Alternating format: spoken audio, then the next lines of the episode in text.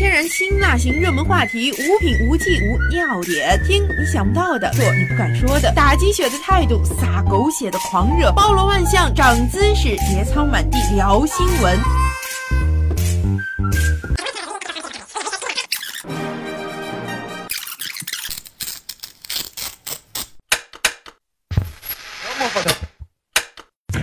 全九零后团队用思维去造就，用天马去行空，带你享受新闻带来的快感。天生我材有气质，就在新闻 B B 摇。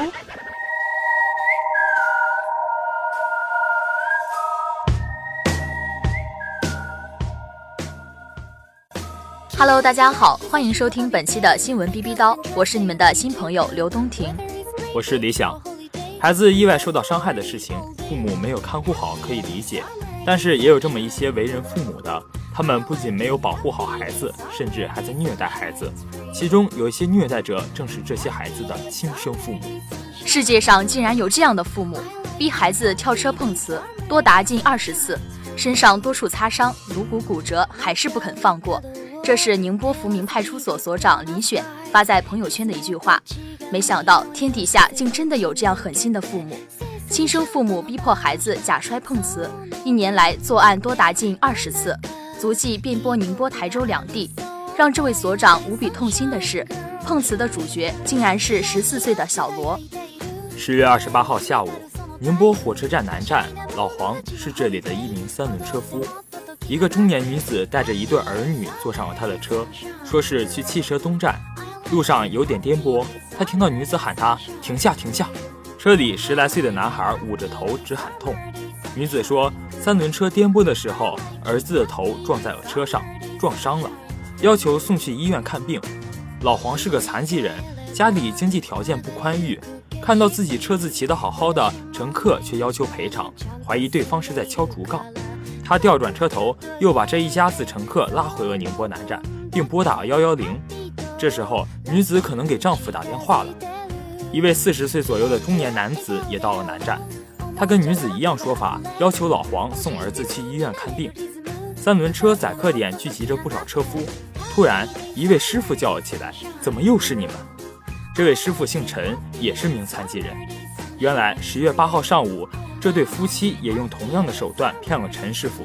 在派出所里被骗的车夫，并不仅仅只有老黄和陈师傅，还有很多车夫。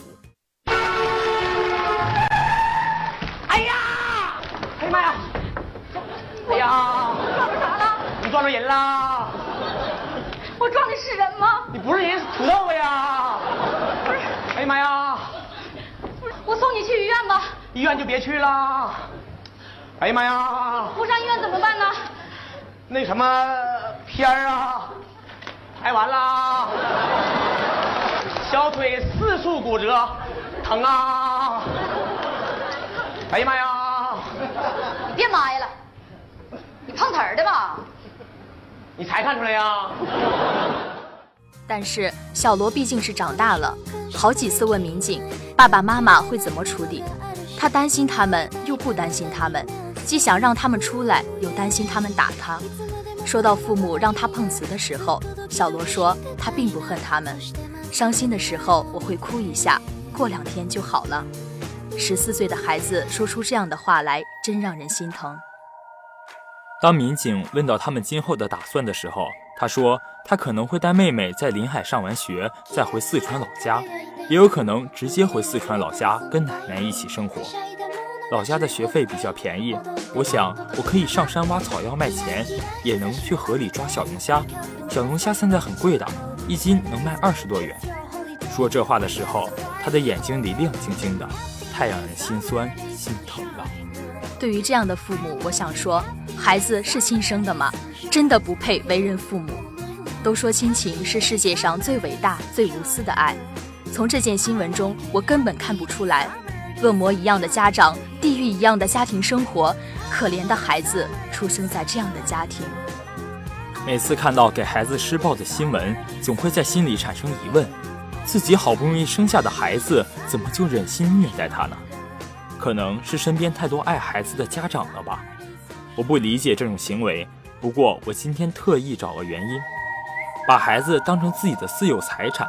夫妻关系恶变，有精神疾病，受到父母的影响，望子成龙，有不良嗜好，生存压力大，让孩子变成出气筒等。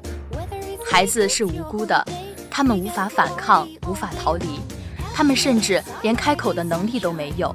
哭闹是他们唯一的语言，可哭闹并没有换来任何的同情，反而让虐待变本加厉。